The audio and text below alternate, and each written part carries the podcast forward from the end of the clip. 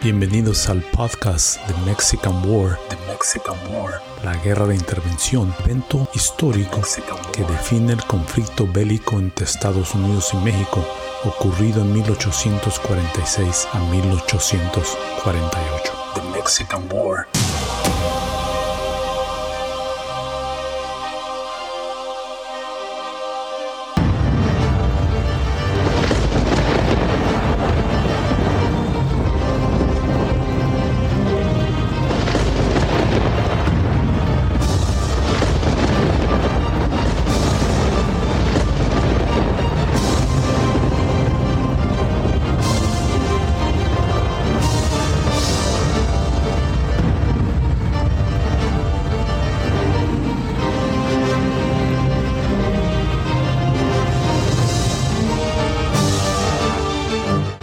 Después de su arribo a la Ciudad de México, Winfield Scott sabía que las hostilidades estaban muy distantes de ser consideradas por terminadas.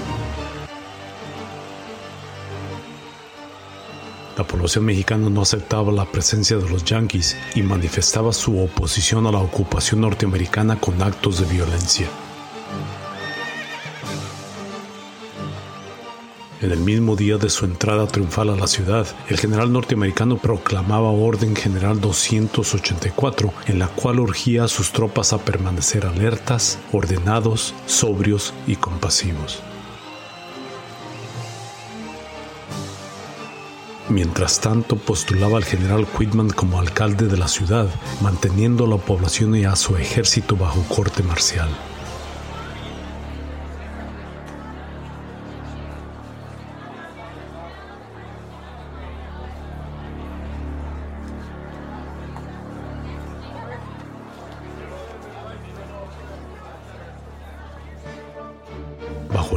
Scott, la ciudad se pacificaba gradualmente y ya para mediados de octubre se podría considerar de estar totalmente pacificada.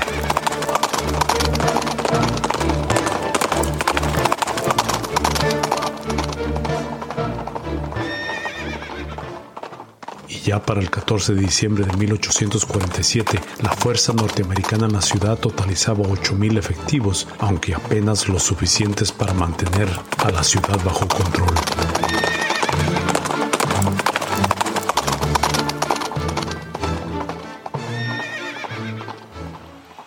Su parte, Santa Ana permanecía al tanto de las acciones guerrilleras que se efectuaban en la ciudad y en partes de la provincia, sobre todo las orquestadas alrededor de Puebla y Veracruz.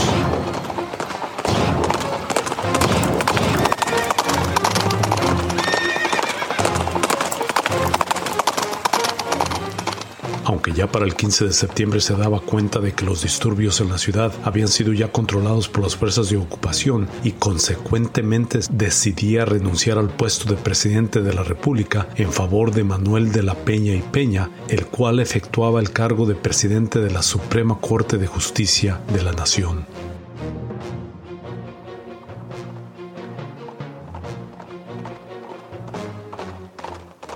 Poco tiempo después, contando con un grupo de voluntarios, se dirigía hacia la ciudad de Puebla, donde los convalecientes norteamericanos de la batalla de Cerro Gordo permanecían recuperándose. Santa Ana contaba con recuperar la ciudad y cortar las comunicaciones de Scott con la costa para forzarlo a retroceder y poder vencerlo en el trayecto. Lastimosamente para el expresidente, sus tropas permanecían desalentadas y ya no consideraban a su líder de ser el glorioso y grandioso general de tiempos atrás. Su arribo a los linderos de la ciudad poblana, Santa Ana enviaba un ultimátum al coronel C.F. Childs, comandante a cargo de la guarnición militar en la ciudad, pero sus hombres se negaban a atacar y Santa Ana se resignaba a enviar un desalentado ataque que no surtía efecto. Mientras tanto, las operaciones guerrilleras continuaban a través de la provincia mexicana. Muchas de ellas menguaban las fuerzas de los norteamericanos, pero en ocasiones se volteaban en contra de la misma población indefensa, lo que conllevaba que perdieran poco a poco el apoyo popular. Ya para entonces la suerte de Santa Ana llegaba a su fin. Después de la culminación de la batalla de Huamantla, el expresidente recibía un mensaje del presidente de la Peña en la cual le informaba que había sido destituido de su cargo a favor de su rival Manuel Rincón y le sugería que se retirara a su lugar preferido donde podría esperar paciente y pacíficamente el esperado juicio de corte marcial, el cual evaluaría su conducta militar durante la guerra.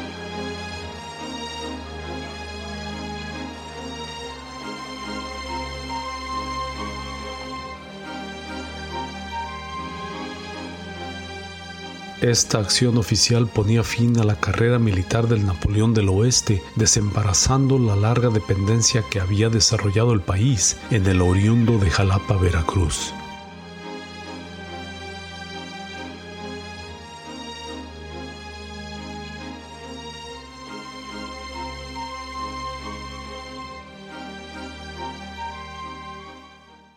Por otro lado, los norteamericanos sabían que el prolongar su estancia en México podría no solamente poner en riesgo sus deseos de paz, sino que también podría generar más animosidad en el pueblo mexicano en su contra, desarrollando así más fervor patriótico en contra de la ocupación extranjera.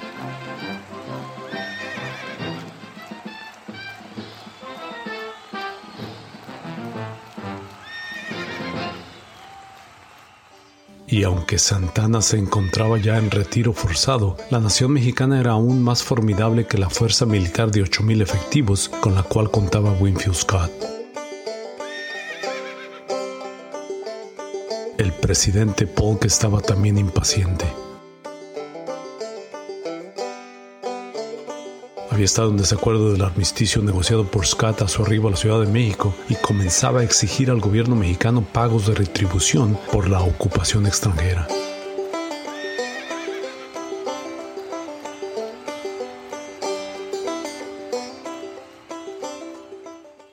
Jefe negociador Nicholas Trest, el cual había comenzado a negociar con el gobierno mexicano un, probable acuerdo de paz, se había comprometido a regresar al pueblo mexicano los territorios entre el río Nueces y Río Grande, lo que hacía enfurecer a Polk aún más a tal punto de ordenar su retiro de las negociaciones por la paz.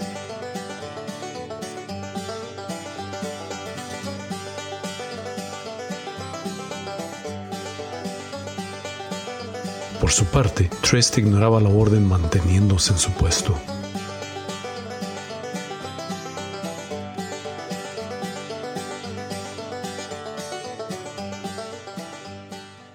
El nuevo presidente de la Peña y Peña, apoyado por su gabinete, se mantenía empeñado en terminar con el conflicto y junto con Trest reavivaba las negociaciones por la paz el 20 de octubre de 1847. Congreso de la Unión se reunía días después y propuestas a favor de una paz con los Estados Unidos comenzaban a resurgir. La Liga Pro Santa Ana rechazaba cualquier intento de concordar una paz, pero sus resoluciones eran rechazadas. El senador Otero exponía una noción que prohibía negociar territorios como medio para lograr la paz, pero esto era sorprendentemente rechazado por un total de 46 votos a favor y 29 votos en contra. Después de enfrentar un sinnúmero de dificultades y obstáculos en las negociaciones, finalmente, el 2 de febrero de 1848, las dos naciones concordaban un tratado en la pequeña villa de Guadalupe Hidalgo, al punto norte de la ciudad.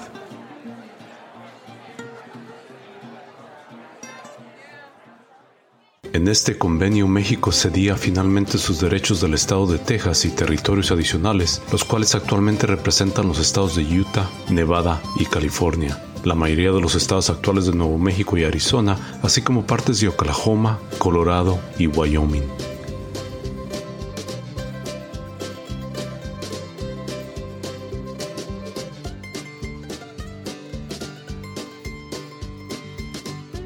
Esta sesión se convertía en un humillante desmembramiento de más de la mitad del territorio nacional. Los Estados Unidos pagarían 15 millones de dólares y asumirían responsabilidad absoluta de 3 millones 250 mil dólares en reclamos existentes de ciudadanos estadounidenses en contra del gobierno mexicano. Ciudadanos mexicanos que habitaban estos territorios se encontraban repentinamente en un nuevo país, recibiendo la opción de mudarse o de permanecer y convertirse en ciudadanos norteamericanos.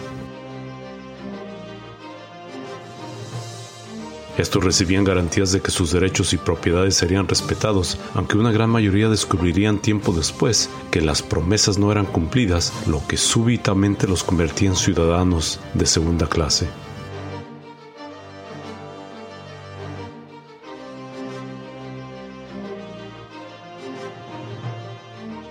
Enviaría una copia del acuerdo al presidente Polk, el cual, al recibir el documento, lo enviaba inmediatamente al Senado norteamericano para aprobación. El 10 de marzo de 1848 el organismo legislativo aprobaba el acuerdo, aunque eliminaba el artículo décimo, el cual garantizaba la protección de las concesiones de tierras mexicanas.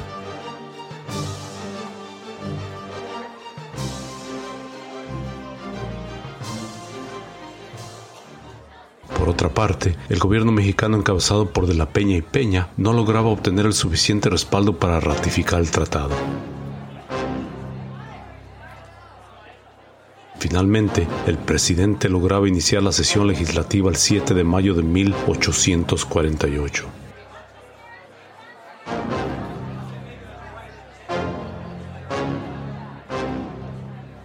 Los dos documentos más examinados eran el presentado por el ministro de Relaciones Exteriores, Luis de la Rosa, el cual argumentaba a favor de la paz refutando los argumentos en contra. El segundo documento era el presentado por los comisionados de la paz, los cuales argumentaban que habían obtenido las mejores circunstancias para el país bajo las peores condiciones, habiendo sido obligados a acceder a las pretensiones extravagantes de los conquistadores.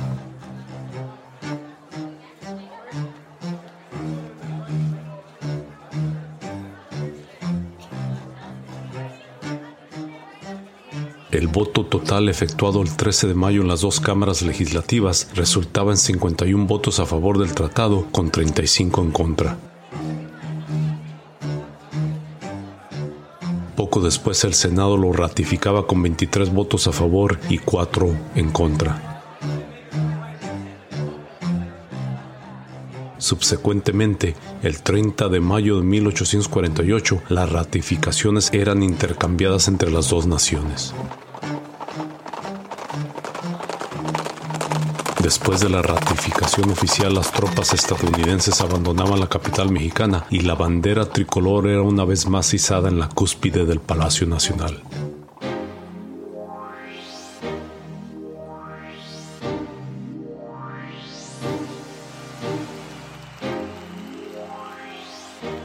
El retiro total de las tropas invasoras se consumaba, así como las imágenes de sus victorias y las de la desastrosa experiencia sufrida por la nación mexicana. La culminación de la guerra y sus efectos permanecerían en la mente y corazón de los mexicanos, generando sentimientos de tristeza como resultado de los demonios forjados. En la idiosincrasia del mexicano permanecerían fructíferas lecciones de la dificultad generada cuando el desorden, aspereza y la anarquía prevalecen cuando se intenta salvaguardar y defender a la nación. En una época de grandes convulsiones internas, de predominio conservador, clerical y centralista, la invasión estadounidense, su entrada en la capital el 14 de septiembre, marcaba el punto más bajo en la moral de la nación mexicana.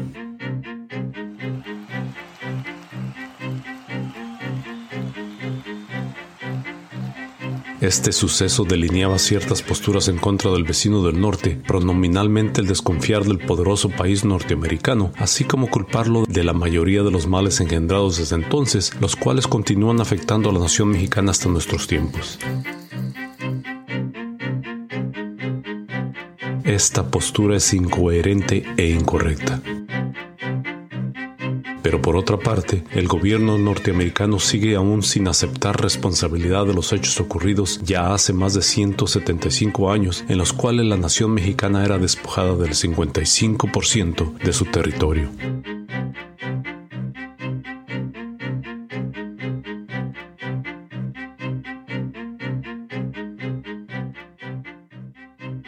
Un año después del final del conflicto, en 1849, Zachary Taylor, considerado héroe de la guerra, se convertía en el presidente electo de los Estados Unidos de América.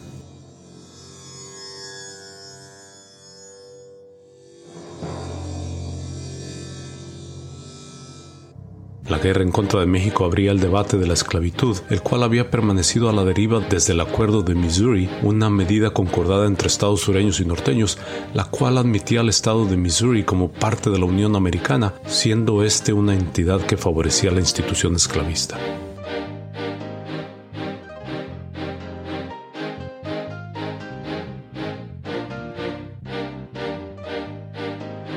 El 8 de agosto de 1848, el representante congresista David Wilmot del estado de Pennsylvania intentaba introducir una enmienda al proyecto de ley de asignaciones de tratados, el cual prohibía la expansión e implementación de la esclavitud en los territorios mexicanos recientemente adquiridos por los Estados Unidos.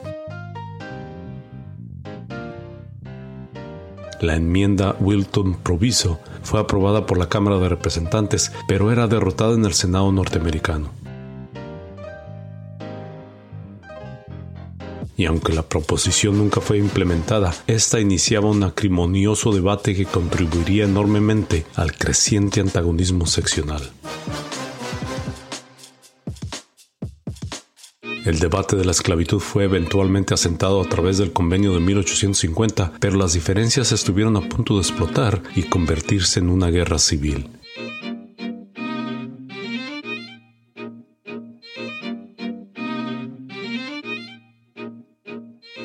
Esta eventualmente estallaría en 1861 y en ella muchos de los participantes de la guerra en contra de México se convertirían en mortales enemigos. Muchos de estos sentimientos se habían desarrollado durante el conflicto en contra de México. Sectores del ejército invasor veían a la población mexicana como una raza diferente, subdesarrollada, y ejercitaban su sentir de considerarse superior a ellos. Otras facciones sentían que la guerra declarada había sido inmoral e injusta y premeditadamente ejecutada entre un país fuerte ante una débil y fragmentada nación.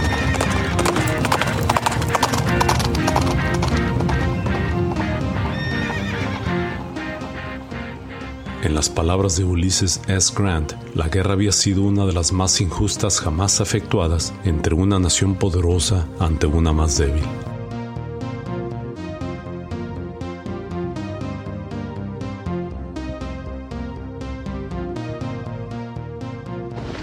Polarizadas ideologías conllevarían a la subsecuente dolorosa Guerra Civil Norteamericana, iniciada en 1861 hasta su culminación el 9 de mayo de 1865, en la cual morirían más de 700.000 personas.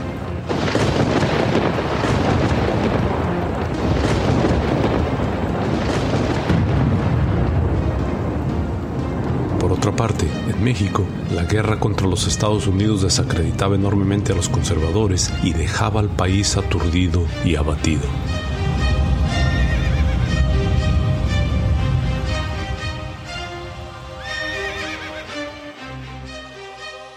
También generaba los peores estereotipos en cada uno de los dos países acerca del otro, algunos de los cuales todavía continúan siendo vigentes en estas sociedades hasta la fecha.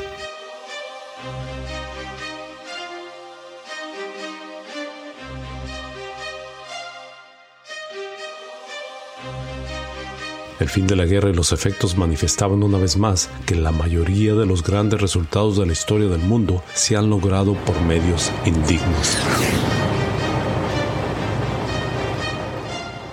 El triunfo norteamericano, el cual iniciaba formalmente el periodo de potencia mundial de los Estados Unidos, había sido como resultado de la ideología del destino manifiesto, el cual otorgaba a los norteamericanos el derecho divino de expandir sus fronteras un logro no muy decoroso y el cual convenientemente ha sido omitido de la historia contemporánea de los Estados Unidos, la cual típicamente incluye los periodos de la independencia y la guerra civil, pero excluye la guerra en contra de México.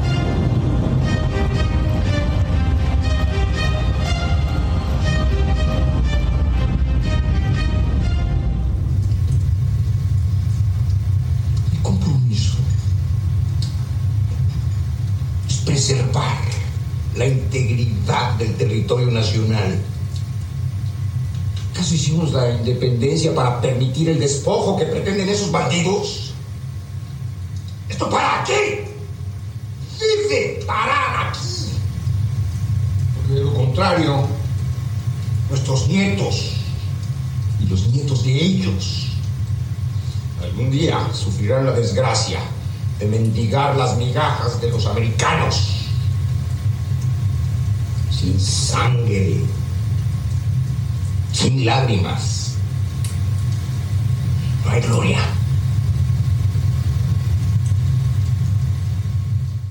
Estas aparentes palabras pronunciadas por Antonio López de Santa Ana, momento antes de ordenar el ataque mexicano en contra de los defensores del Álamo, expresadas en la película El Álamo, producida por Touchstone Pictures e Imagine Entertainment y distribuida por Buenavista Pictures, todavía hacen eco en nuestra actual sociedad en la cual millones de mexicanos en los Estados Unidos viven literalmente mendigando las migajas de los americanos.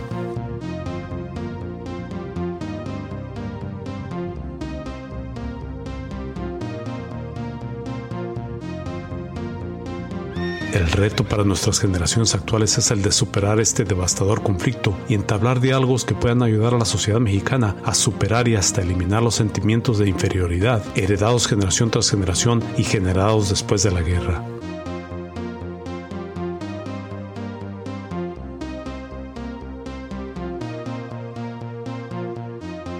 Sociedad estadounidense necesita arribar a instancias las cuales les permita aceptar responsabilidad de los actos cometidos hace casi dos siglos atrás y aunque no puede existir culpabilidad de hechos cometidos por otra sociedad, sí existe el poder de admisión.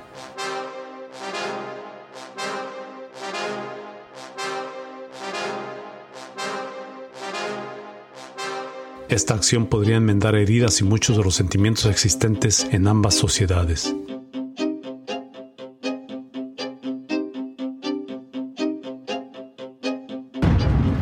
Tenemos la capacidad de cambiar la historia, pero sí de asegurarnos de no cometer errores similares.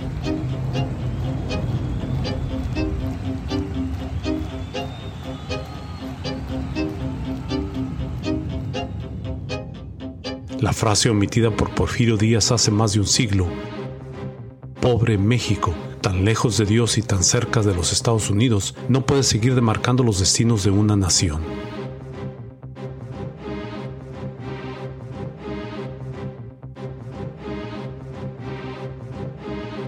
Nuestro compromiso actual ya no es el de preservar la integridad del territorio nacional, sino de crecer como sociedad y alcanzar nuestros enormes potenciales como individuos y como nación entera.